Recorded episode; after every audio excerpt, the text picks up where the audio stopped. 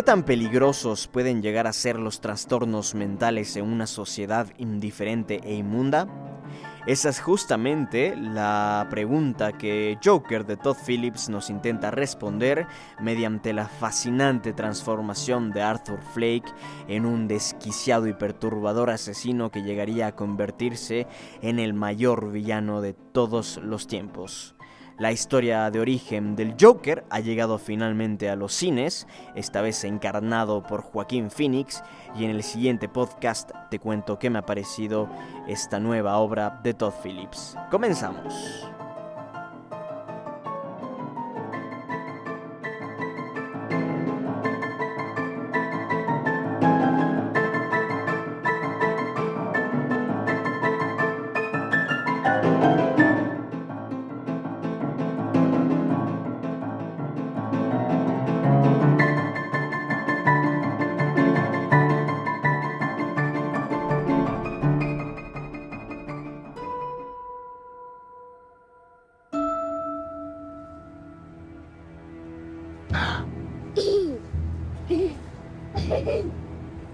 Bothering my kid?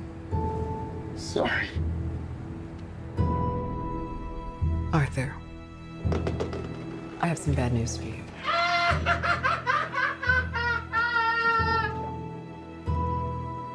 This is the last time we'll be meeting. You don't listen, do you? You just ask the same questions every week. How's your job?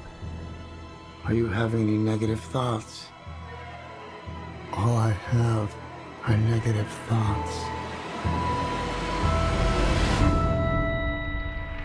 And finally, in a world where everyone thinks they can do my job, check out this guy. When I was a little boy and told people I was going to be a comedian, everyone laughed at me. Well, no one's laughing now. You can say that again, pal.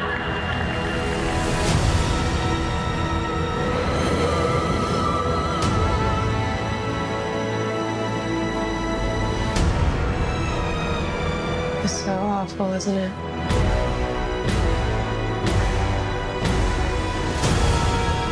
For my whole life, I didn't know if I even really existed. But I do. And people are starting to notice. You think this is funny?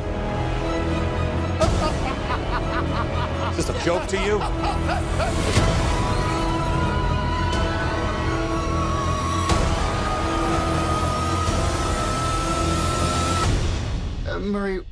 one small thing.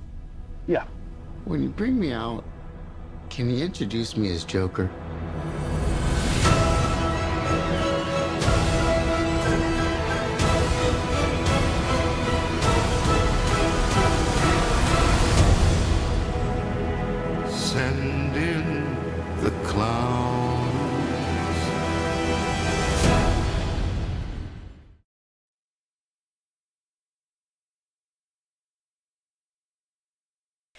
Bienvenidos un día más al estreno, un placer poderlos saludar en esta ocasión en postcréditos, como siempre mi nombre es Juan Bernardo Castillo y estamos aquí para charlar de uno de los estrenos más esperados del año, la película del Joker, la película de origen, la historia de origen de Joker, el villano más icónico, me atrevo a decir, de todos los tiempos, que finalmente ha llegado a los cines el pasado 4 de octubre.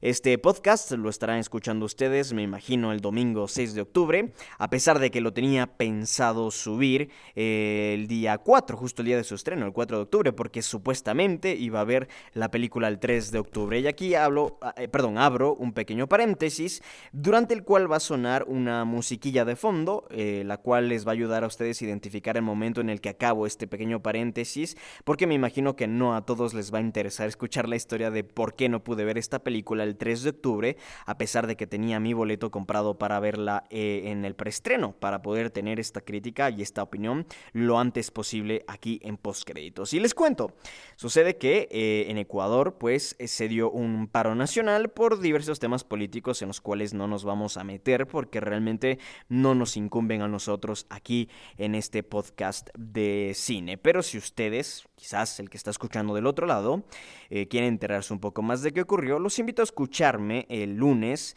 eh, sería 7 de octubre, eh, a las 7 de la noche, hora de Ecuador en Radio Tinte. Pueden buscar en Facebook Radio Tinte. El enlace igual se los dejo en la descripción de este podcast para que de esa forma ustedes puedan quizás enterarse un poco más de lo que está ocurriendo en Ecuador y de lo que pasó en Ecuador y el por qué se me impidió ver esta película el día 3 de octubre. Pero bueno, básicamente hubo un paro nacional, se llamó a estado de excepción por parte del presidente de la República y eh, varios eventos quedaron cancelados durante este fin de semana, entre ellos el preestreno de El Joker. Así que no pude ver la película el día que tenía pensado que era el 3, me sentí bastante frustrado, indignado, eh, la verdad.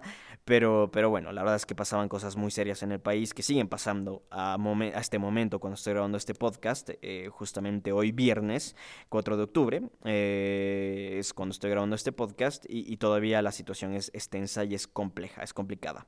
Acabo de, llegar del cine, de ver el Joker finalmente, eh, un poco todavía en, tensión, como digo, en el país. Y bueno, sí, la vi un día más tarde y el podcast lamentablemente no lo voy a poder subir el sábado por, por temas de tiempo. Así que va a tener que esperar hasta el domingo. Pero más allá de, todos los problemas, más allá de, todas las, las, estancadas que tuve para ver esta película, finalmente he podido ver el Joker.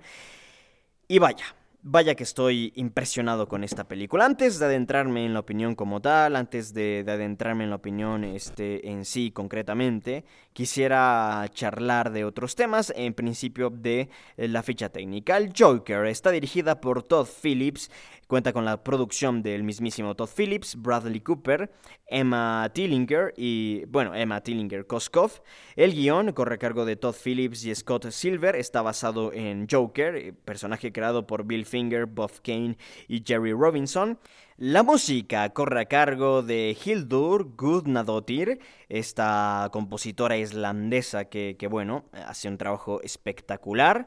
Eh, la fotografía corre a cargo de Lawrence Shear, el montaje va por Jeff Groth, el vestuario estuvo a cargo de Mark Bridge y está protagonizada por Joaquin Phoenix, Robert De Niro, Sassy Beat, Bill Camp, Francis Conroy y Brett Cullen. La película es estadounidense, se estrenó mundialmente el 31 de agosto de 2019 en el Festival de Venecia, donde que ganó el León de Oro, y finalmente fue estrenada en los cines mundiales el día 4 de octubre de 2019. Encaja en los géneros de drama, acción, comedia, suspenso, cine policíaco y de misterio. Tiene una duración de 123 minutos, su idioma original es el inglés, tiene una, una clasificación más bien R, eh, y este está distribuida por Warner Bros. Pictures. A momento, la película amasa una recaudación de 97 millones 100 mil dólares y contó con un presupuesto de 55 millones de dólares. Es decir, ya recuperó la inversión y evidentemente ya está teniendo un importante margen de ganancia, aunque seguramente cuando ustedes estén escuchando este podcast ya habrá tenido inclusive una mayor recaudación y por lo tanto eh, bueno, la película será inclusive un éxito más grande del que estamos pensando nosotros. Pero bueno, ahí teníamos la ficha técnica, que es importante darla, que es importante conocerla. Ahora sí, adentrarme en la opinión de la película. La verdad es que no quiero darme muchas vueltas, no quiero estar con demasiados rodeos, quiero ser concreto en esta ocasión y quiero ir directamente al grano de decirles que este es un peliculón. Me parece que el Joker es una película perfecta. Eh, últimamente hemos hablado de películas perfectas. Eh, hablé de Ad Astra, una película que no toma riesgos, como había comentado en aquel podcast, y que en ese sentido es una película perfecta. Es una película conservadora desde el guion, desde la estructura, y en ese sentido es una película perfecta. Ahora estamos ante una película como el Joker, que se arriesgó muchísimo y que termina siendo una película perfecta. Eh, vamos a hablar de esto, vamos a hablar con claridad. Perdón si escuchan una interferencia, Estoy intentando resolverlo, pero me parece que es por los audífonos que estoy usando. Creo que voy a tener que comprar unos nuevos audífonos porque están teniendo una interferencia con el micrófono. Bueno, en fin, estos ya son temas técnicos que a ustedes no les ha de interesar, pero el tema es que me disculpo si escuchan una interferencia. Voy a intentar eh, suprimirla lo más posible, pero ese no es el punto. El punto es que el Joker me ha parecido una película perfecta. Toma muchos riesgos. Es una película arriesgada dentro del subgénero de superhéroes, completamente arriesgada. Eh, porque está completamente alejada de estas grandes producciones de efectos especiales, secuencias de acción eh, repletas más bien de CGI, eh, con mucha edición, con muchos cortes. Esta película se aleja completamente de aquellas cintas que, por ejemplo, el universo cinematográfico de Marvel nos tiene acostumbradas. El Joker se aleja totalmente de aquello y se asienta más bien en, un sector que es arriesgado, un área gris para las películas de superhéroes o más que de superhéroes, de cómics, basadas en cómics, eh, donde que más es una historia que está conducida por, por un personaje, por la evolución del personaje, por eh, diferentes aspectos que normalmente son o pertenecen más a géneros como el drama, como eh, eh, inclusive un poco el terror psicológico, eh, inclusive, mm, no sé, entra dentro de otras categorías como mm,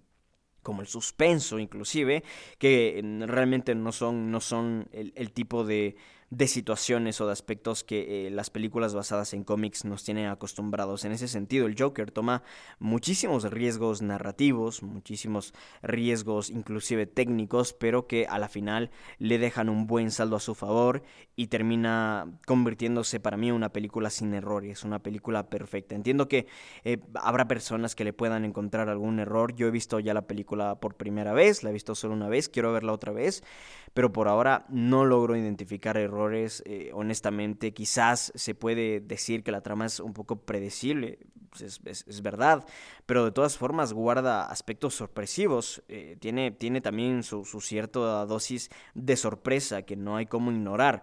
Es verdad que, que, quizás si sabemos tres o cuatro cosas del Joker nos podemos imaginar el cómo va a ir la historia, es verdad que nos podemos hacer una idea de cómo va a estar conducida la trama y la evolución del personaje, pero dentro de esas expectativas que puede que se cumplan muy sencillamente, también existen otros aspectos que terminan siendo sorpresivos, que resultan sorpresivos y, que la verdad eh, se agradecen muchísimo porque le da una dimensión nueva y diferente a aquellos que como digo ya hemos estado especulando bastante al, respecto. Entonces la película en ese sentido no, no, pierde de ninguna forma eh, el elemento sorpresa, que quizás es un elemento sorpresa eh, no tan grande, pero que de todas formas nos puede causar impacto en ese momento a pesar de que ya muchas cosas hayamos adivinado inclusive antes de adentrarnos en la película. Pero de todas formas siento que, Joker termina siendo perfecta, toma, como he dicho, riesgos y, no, no se pierde, no, no, no cae en un margen de error grande. Eh, y, realmente termina siendo para mí al menos una película perfecta, muy redonda, muy circular y, que es, realmente de, aplaudir, es plausible esta nueva adaptación de, del Joker que en esta ocasión es una historia de origen. Lo cual es muy interesante porque el Joker realmente no tiene, ni siquiera en el mundo de los cómics, eh, un, concreto origen. Es verdad que Killing Joke ya nos demuestra mucho eso de, de una historia de origen del Joker pero realmente no, no hay una historia concreta de origen de este personaje y, la película es solo trabajado de una forma muy sutil y, muy interesante también en la película porque realmente a pesar de ser una historia de origen eh, no nos queda muy claro dónde se origina el Joker, honestamente. Y eso ya lo voy a hablar más adelante una parte de spoilers, pero por ahora no quiero eh, hablar de demasiado de la trama ni hablar con spoilers, sino que quiero mantener una primera parte de este podcast sin spoilers y más adelante hablaré de algunos aspectos ya de la trama que son importantes mencionar. Pero bueno. Eh, la película, como he dicho, es perfecta, es un peliculón. Vayan a verla, por favor, en serio que se lo merece completamente. Pero una vez dicho esto, vamos ahora sí a desarrollar un poco más los puntos importantes de esta película y los argumentos más fuertes que tengo para decirles que es una película perfecta. Empezando con decirles que este es un viaje psicológico a través de la mente de un personaje trastornado y desquiciado. Esa parte me gusta muchísimo de la película, cómo han planteado la realidad de esta película, porque eh, de muchas formas este es un viaje psicológico. Es un viaje a, lo largo, a través de la psiquis de un personaje que, que, está siendo afectado por trastornos, trastornos mentales, perdón, y que a la vez está siendo ignorado por la sociedad y que a la vez está siendo no solo ignorado, sino que además maltratado por la sociedad Y, en principio, ese viaje psicológico nos permite tener cierta empatía con el personaje de, Joker, con este personaje de Joaquín Phoenix. Eh, realmente nos, nos permite tener eh, cierta empatía con él porque, mm, porque, a ver, eh, le pasan cosas muy feas al personaje, la sociedad lo trata muy mal, todos sus allegados le tratan terriblemente mal a pesar de sus condiciones y, realmente llegamos a sentir mucha empatía por este personaje. Empatía que luego de una forma muy inteligente y sutil es transformada en, en, horror.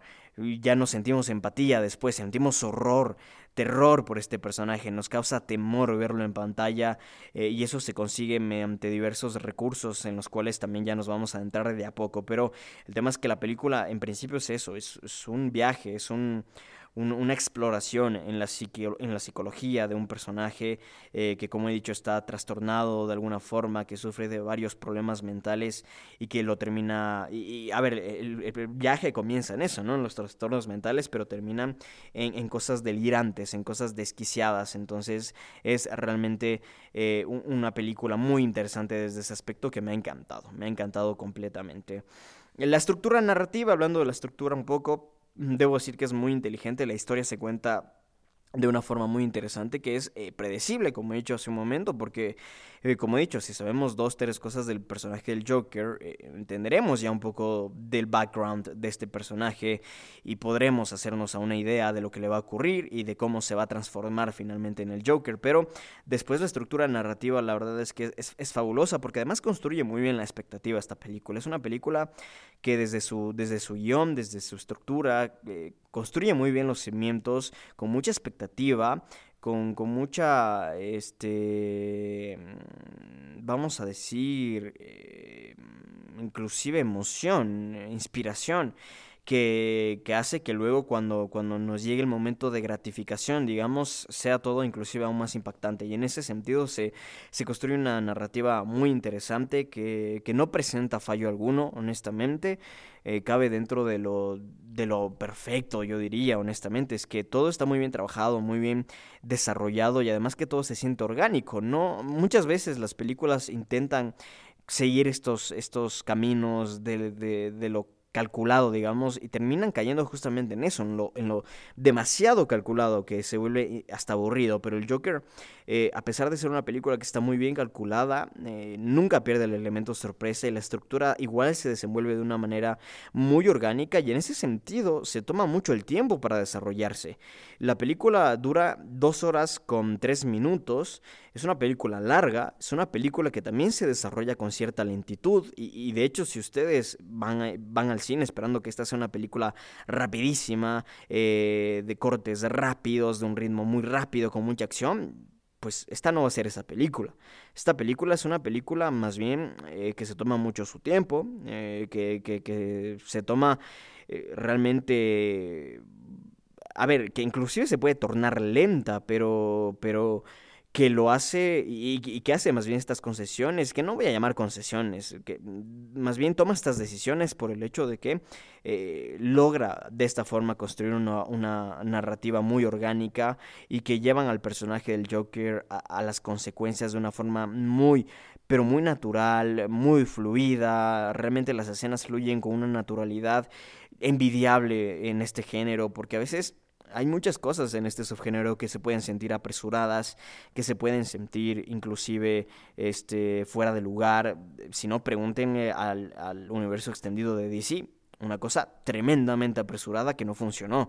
Y acá no, acá la película la verdad es que se toma su tiempo, va con un ritmo bastante medido, bastante mesurado, y en ese sentido la película va llegando de a poco a su clímax y va llegando de a poco las situaciones, eh, o más bien va fluyendo sus situaciones eh, con un ritmo tan, tan bien calculado, tan bien realizado que la película realmente se siente, se siente muy natural y muy orgánica y eso también es de aplaudir completamente al señor eh, Todd Phillips y también a su coescritor, el señor Scott Silver, quienes realmente desde ese, desde ese punto de vista trabajan de una forma maravillosa. Así que es, es la estructura narrativa una, verdadera maravilla y además que se aprecia mucho que la historia esté conducida por el personaje.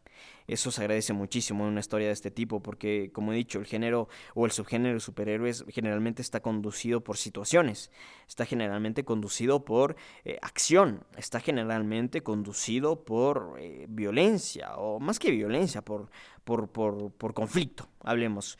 Eh, el Joker está más bien conducida por un personaje que si bien es cierto está en un conflicto personal, pero eh, justamente ese es el enfoque de la película, el conflicto personal, el personaje en sí.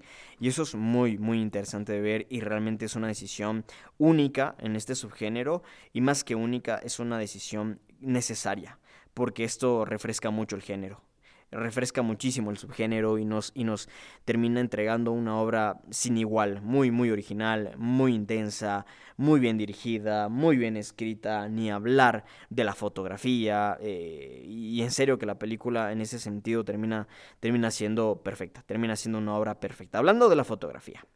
Vamos, a, bueno, antes de la fotografía inclusive, me voy a meter en la dirección de Todd Phillips. Todd Phillips era una decisión extraña poner a Todd Phillips al frente de este proyecto. Porque si repasamos lo que ha hecho Todd Phillips, Todd Phillips ha hecho películas como Road Trip, como Old School, ha hecho la trilogía de Hangover, eh, hizo Due Date, produjo también este Proyecto X, mm, War Dogs inclusive. Eh, entonces, es un tipo que generalmente ha estado eh, muy involucrado en la comedia.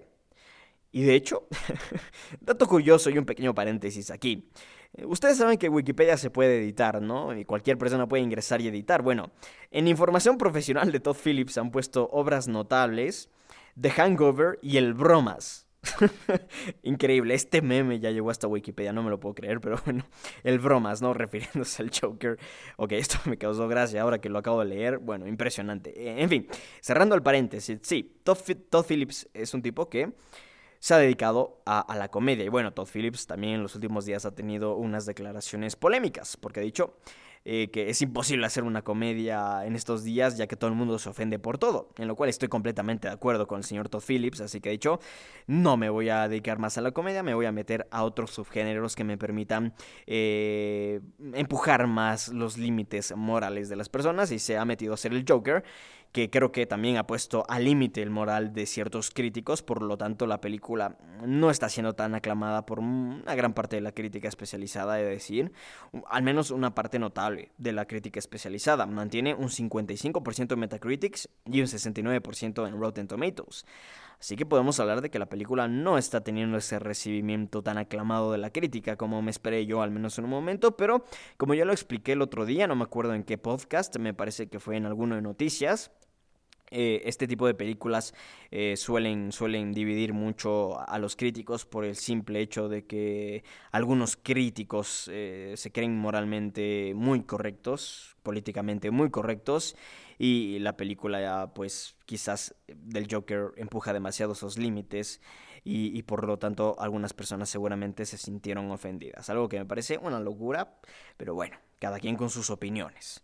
En fin, eh, sí, Todd Phillips entonces, en su afán de poder empujar un poco más los límites morales del subgénero, se ha metido a ser el Joker y vaya que lo hace de una forma espectacular. Cualquier duda que había con, con respecto a Todd Phillips por, su, por sus anteriores películas están completamente derribadas por la magistral dirección que presenta en el Joker, porque gran parte de que esta película sea el éxito que es y sea lo perfecta que es, corresponde a la dirección de Todd Phillips, que con valentía asumió el reto de dirigir una película eh, basada en cómics, basada en un villano, que no sea ultra, a ver, que no esté basada en la acción, que no esté basada en sucesos, sino que esté conducida por un personaje.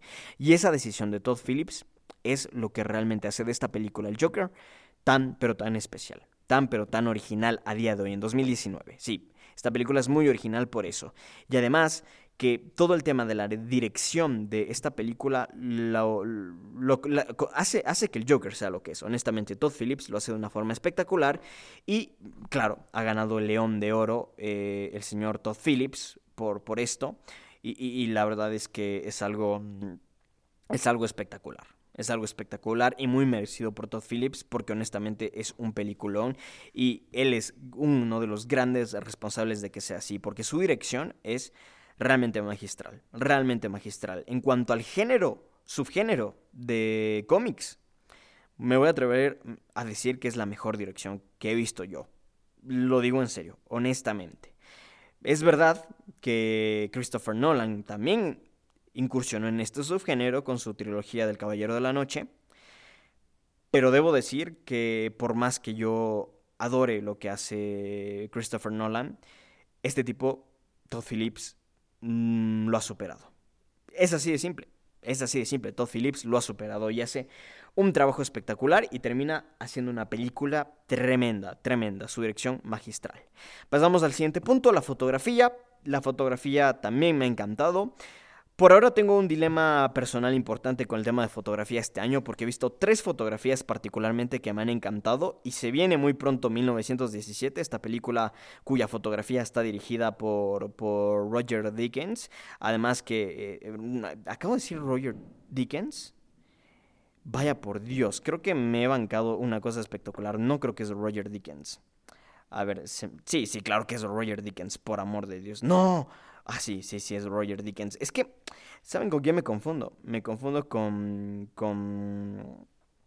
con Dean Rogers que es eh, el, este artista... No es Dean Rogers tampoco. Bueno, en fin, no sé por qué estoy hablando de esto. El tema es que sí, Roger Dickens es otro de los directores de fotografía que, que, parece que este año va a dar mucho de que hablar con esta película 1917 dirigida por Sam Mendes, que es de la Primera Guerra Mundial y que está grabada en una sola toma y que me muero de ganas de ver también.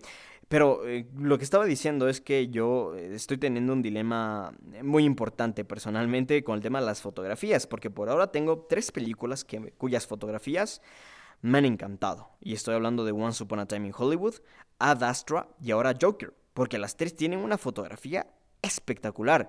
Pero hablando especialmente del Joker y hablando del trabajo que ha realizado el señor Lawrence Sher en esta película, estoy maravillado. Me encanta primeramente la paleta de colores utilizada porque va muy acorde con, este mundo, ¿no? Con este mundo, eh, hablemos, eh, complejo, con este mundo oscuro, con este mundo bastante, bastante, eh, voy a decir, sombroso, digamos, lleno de sombra. sombrío, no sé por qué sombroso, sombrío, entonces realmente estamos ante una fotografía muy, muy impresionante, la de Lawrence Sher que me parece que está en el top 3 de mejores este año, por lo menos en el top 3. Eh, me ha encantado completamente lo que hace Lauren Sher. Mm, en cuanto al subgénero de superhéroes, también es algo muy arriesgado lo que hace. Porque e, el uso de los ángulos especialmente es, es un tema narrativo importante. Es un tema narrativo muy importante. Cómo el ángulo influye mucho en la personalidad del personaje y eso me gusta mucho. A veces muchos directores de fotografía intentan hacer esto, pero no siempre resulta lo suficientemente orgánico. En esta ocasión sí que resulta muy orgánico y se hace de una manera espectacular. Eh, no es eh, algo que se sienta forzado porque es, muy progresivo el tema. Entonces, eh, realmente, cómo ha manejado los ángulos y los planos en esta ocasión Lauren Sher es, es realmente fascinante y me parece fabuloso.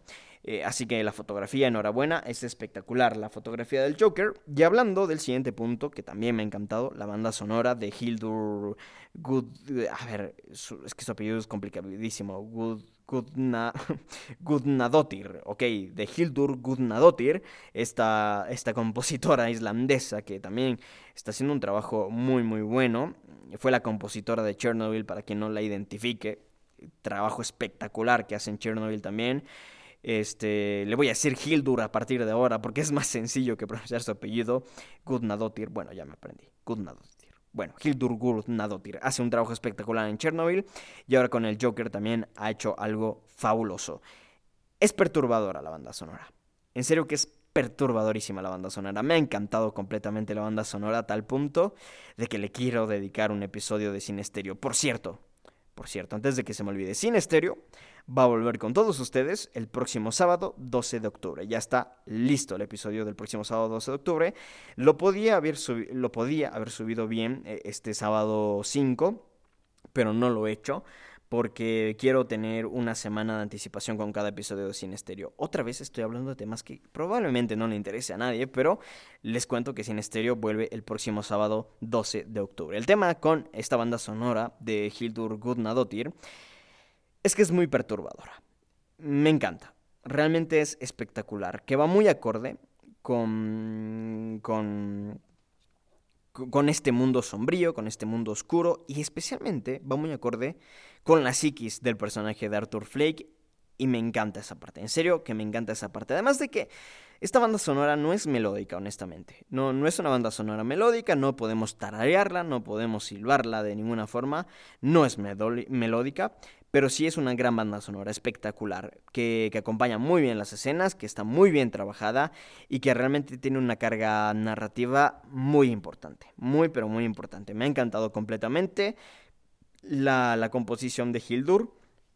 Y honestamente la, quiero, o sea, la banda sonora la, escuché hoy, de hecho, de mañana la volví a escuchar porque, porque me encantó, me pareció realmente espectacular la, la, banda sonora de, del Joker, que eh, si la quieren escuchar está en Spotify y, bueno, en las plataformas de streaming de, de, todos los tiempos, bueno, pues ahí la pueden encontrar y está espectacular, honestamente, me ha encantado por completo y escucharla de, sola, o sea, sin, sin, sin, ver la película también tiene un efecto muy, muy pesado, honestamente, me, he quedado loquísimo escuchándola porque me he vuelto a sentir escalofríos de, escuchándola eh, en Spotify y ha sido realmente espectacular. Me encanta, me encanta lo que ha hecho entonces Hildur en esta película con la banda sonora y realmente la voy a calificar de una obra maestra y que realmente también es de las mejores bandas sonoras que he escuchado en este 2019, así que muchísimo ojo. En fin, eh, pasando ahora sí al último punto que quiero hablar antes de adentrarme en Joaquín Phoenix y en otros puntos de esta película es la edición. La edición de la película está bastante bien, eh, tiene una carga narrativa y especialmente es un montaje intelectual muy interesante el que se consigue en, en esta película. Un montaje intelectual muy muy interesante que me ha gustado, me ha encantado y que me ha parecido realmente de los mejores que, que, he visto este año completamente. También la edición es espectacular. Es que a nivel técnico, mm, Joker realmente es perfecta también. No presenta ninguna clase de error. Es un peliculón Joker. Y, en sus aspectos técnicos es fabuloso. También en, la, en el diseño de sonido, el diseño de audio es... Vaya, es un deleite, es un deleite inigualable, honestamente. Tuve la, la, oportunidad de ver esta película en un cine que tiene un sistema sonoro bastante bueno y me ha encantado, me ha encantado por completo. En serio, es, es, es, un deleite inigualable, honestamente. Eh, yo estaba gustísimo escuchando la película, honestamente. Aunque debo decir que al lado mío se sentó una, una, una chica.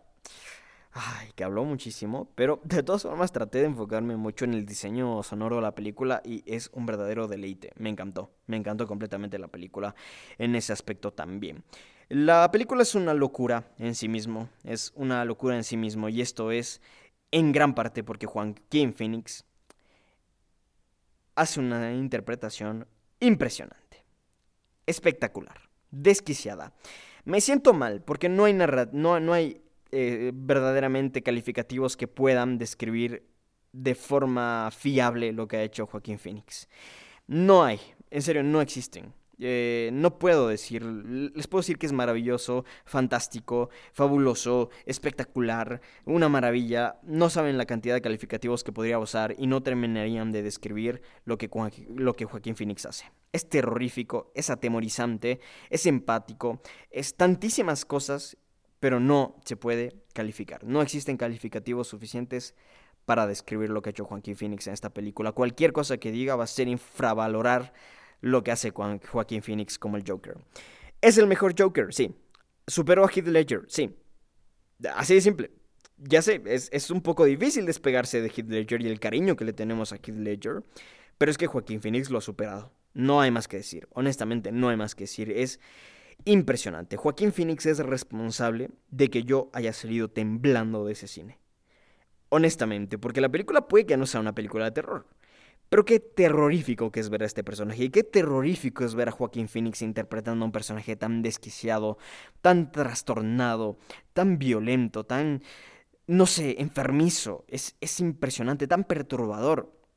es impresionante. Es eh, te, te, quita el aliento, honestamente, te deja temblando. Yo me quedé temblando. Yo en muchas ocasiones me quedé helado en mi asiento con ver lo que hace Joaquín Phoenix. Es que es impresionante. O sea, en serio es impresionante. Yo no sé cómo Joaquín Phoenix pudo sobrellevar una carga tan negativa de este personaje y volver a su vida normal después de esto. Es que es impresionante, es increíble, no me lo explico, de ninguna forma me lo explico, me ha encantado, me ha encantado lo de Joaquín Phoenix, un aplauso gigantesco para él, ya no queda duda de que es uno de los mejores actores de la generación, no hay duda de esto. El rango actoral de Phoenix es espectacular, lo metódico que es para interpretar a sus personajes es realmente fascinante. Yo, no sé, este señor se merece el Oscar. O sea, es que es así de simple. Hasta ahora es la mejor actuación del año. Lo digo en serio, la mejor actuación del año. Se pelea tranquilamente con, con Taron Egerton, interpretando a, a, Elton John, se pelea con Leonardo DiCaprio, se pelea con Brad Pitt. Ahí están las mejores actuaciones masculinas del año y es que Joaquín Phoenix es el mejor de todos ellos. En serio que hace un trabajo impresionante. Estoy... Hoy de mañana vi el tráiler eh, una vez eh, y, la verdad es que, claro, con, con, toda la expectativa de... No sé, hace rato dije hoy de mañana con la banda sonora, no sé por qué dije eso. Me refería hoy en la noche, hoy antes de grabar este podcast, estuve escuchando la banda sonora del Joker, pero bueno, en fin, ese es otro tema. El tema es que hoy de mañana, antes de ver la película, vi el tráiler como preparativo, dije, ok, ok, tengo muchísimas ganas, vi la película, quedé temblando, aterrorizado por lo que hizo Joaquín Phoenix, y luego cuando llegué a casa, antes de grabar este podcast, también vi de nuevo el tráiler, eh, para recordarme algunas cosas, por si es que algo se me quedaba y no lo, no lo noté en mi libreta para poderlo comentar. Y otra vez me he puesto a temblar. Es que solo acordarme de las cosas que hace Joaquín Phoenix es, es impresionante. La locura se desata de una forma que no me queda más que decir, en serio, no me quedan calificativos. Joaquín Phoenix, enhorabuena, impresionante, se merece el Oscar. No hay duda de esto, se merece el Oscar. En serio que se merece el Oscar. Lo que ha hecho Joaquín Phoenix es inigualable, creo yo. No sé cuánto tiempo va a tener que pasar para que alguien se atreva a intentar superar a, a, Joaquín Phoenix, pero seguramente va a pasar mucho tiempo porque va a ser difícil superar lo de este actor. Es increíble, honestamente es increíble. Pero bueno, pasando de Joaquín Phoenix y allá los últimos puntos, quiero hablar de cómo, eh, de, un punto muy esencial también, y es el mundo que se ha construido para esta película. El mundo es bastante interesante, el mundo que se construye para esta película. La ciudad gótica que se nos presenta es una ciudad gótica muy viva, muy viva. Es una ciudad gótica que se siente prácticamente, y de hecho no se siente, es de muchas formas un personaje más en esta película, es un personaje importante inclusive Ciudad Gótica, y eso me gusta muchísimo, influye mucho en quién es el Joker, influye mucho en, en la transformación de Arthur Flake, y eso me parece espectacular. Me encanta, me encanta también. Entonces, ese es un punto muy a favor de, Todd Phillips también, eh, porque es uno de los guionistas. Y cómo han construido todo este mundo junto a Scott Silver, la verdad es que es plausible. Es de aplaudir completamente porque es impresionante, es impresionante. Eh, me gusta mucho esta ciudad gótica y claro, el tono que le han puesto eh, y, todo esto es, muy, es fantástico y va muy acorde a la historia. Y, y, vuelvo y repito, es un personaje que está vivo en la película y eso es muy importante. Y, no sé, es una de las cosas que más me ha encantado honestamente. Ahora bien, quiero hablar también un poco de, cómo esta película no es lo que muchos críticos decían de que esto es una glorificación a la violencia, de ninguna forma. De ninguna forma, en serio, de ninguna forma esta es una glorificación a la violencia. Esta película, en todo caso, es una aberración, una aberración, no sé por qué aberración, una aberración a la violencia, en serio. Eh, la película de ninguna forma glorifica ni al Joker, ni a Arthur Flake, ni a la violencia. De ninguna forma. En todo caso, los deja muy mal a estos tres puntos, a estos tres elementos. Bueno, Arthur Flake realmente no. Arthur Flake sentimos empatía por él, pero por el Joker no.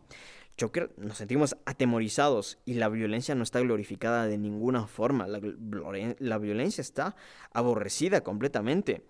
Eh, nos hace sentir temor, miedo, nos hace sentir, eh, no sé, intimidados, es, es perturbados. Es increíble, así que no, de ninguna forma esta película glorifica la violencia y eso lo quiero dejar en claro. Pero bueno, en fin, llevamos actualmente 37 minutos de podcast Y creo que voy a terminar aquí con la parte sin spoilers y ahora voy a hacer un pequeño paréntesis, eh, o más que un pequeño paréntesis. A partir de ahora vamos a hablar con spoilers, así que si tú todavía no has visto el Joker, te recomiendo que aquí dejes el podcast, ¿ok? Aquí deja el podcast.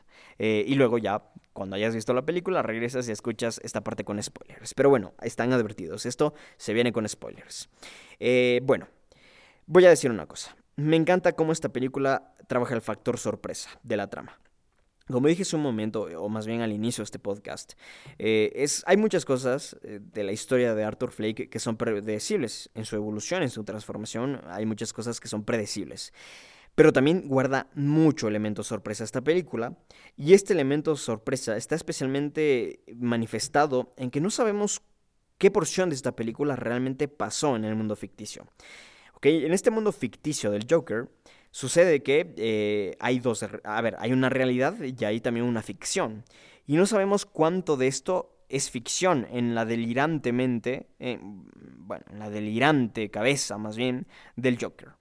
No sabemos qué porción de esta película son delirios nada más de este personaje y especialmente el final no colabora en esto. El final nos deja con más dudas que, respuestas y eso es realmente espectacular porque la película te deja pensando. Yo me he quedado pensando y hasta ahora no logro decidirme cuánta porción de esta película era real en este mundo ficticio. ¿Cuánta, de esta, ¿Cuánta porción de esta trama realmente sucedió en la vida de Arthur Flick? Nos deja con esas dudas. Es verdad que hay varias que son respondidas, como por ejemplo el tema de su novia. Su novia realmente nunca a ver, nunca tuvo novia Arthur Flake, ok, eh, nunca la tuvo, eso queda clarísimo. También Arthur Flake, eh, en, la primera eh, vez que aparece en el programa de Franklin, de Murray Franklin, también era algo ficticio, era, era producto de, su, de, su, de sus delirios, de su, no sé si llamarlo esquizofrenia. Mm, yo creo que sí se puede llamar o esquizofrenia o delirios, nada más, ¿no? Que son producto también de sus, de sus condiciones mentales. Entonces, e-, esas cosas obviamente se dejan claro en la película que son mm, eso, productos de la mente de Arthur Flake. Pero eh, luego lo demás también nos deja con muchísimas dudas, porque la escena final, eh, ya la, es la última, la penúltima escena más bien, no, no la escena final, la penúltima escena de la doctora eh, que está en el hospital psiquiátrico ya en Arkham, el personaje de Arthur Flake. Eh, y está siendo entrevistado por, por, una psicóloga muy parecida a la psicóloga del principio, eh, Arthur Flake comienza a reírse, ahí a, carcajadas se comienza a reír, ¿no? Y, y la psicóloga le pregunta de qué te ríes. Y el Joker le dice, pues de un chiste que pensé, y bueno, de una broma. Y la psicóloga le pregunta, bueno, cuéntame la broma. Y el Joker le dice, no, tú no lo entenderías. Entonces es como que nos deja con esa duda de que si todo lo que vimos era esa broma que se imaginaba la cabeza de Arthur Flick en el hospital psiquiátrico. La verdad es que no lo sabemos. Honestamente no lo sabemos. Y luego la escena final.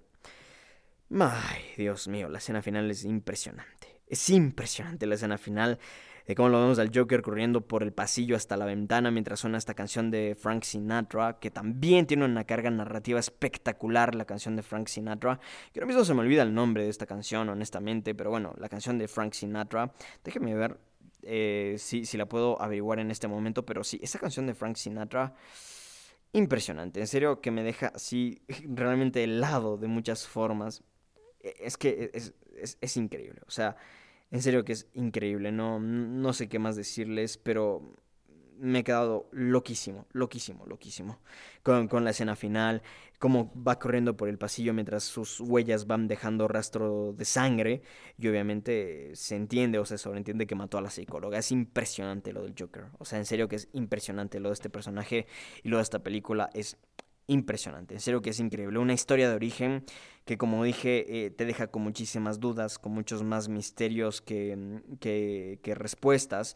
Y es por el simple hecho de que este personaje nunca tiene un origen como tal y la película eh, enfatiza mucho en eso, en el sentido de que, por ejemplo, en la película Arthur Flake fue adoptado. Entonces no sabemos de realmente su verdadero nombre ni su verdadera procedencia, no sabemos nada de este personaje y eso es impresionante, eso es increíble y se trabaja de una forma fabulosa en esta historia de origen. Pero bueno, eh, dejado este punto en claro, me ha encantado el Joker, le voy a dar una calificación del 5 sobre 5. No hay fallo alguno en el Joker, es perfecta es perfecta. Un verdadero película.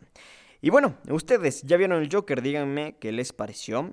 Me lo pueden hacer saber a través de Twitter en arroba postcréditos1, en Facebook e Instagram como arroba postcréditos98. También me pueden escribir al correo postcréditos98 arroba gmail.com y obviamente que pueden visitar el blog www.postcréditos.com. En fin amigos, mi nombre es Juan Bernardo Castillo, les doy una calurosa despedida y nos estaremos escuchando en la próxima. Adiós.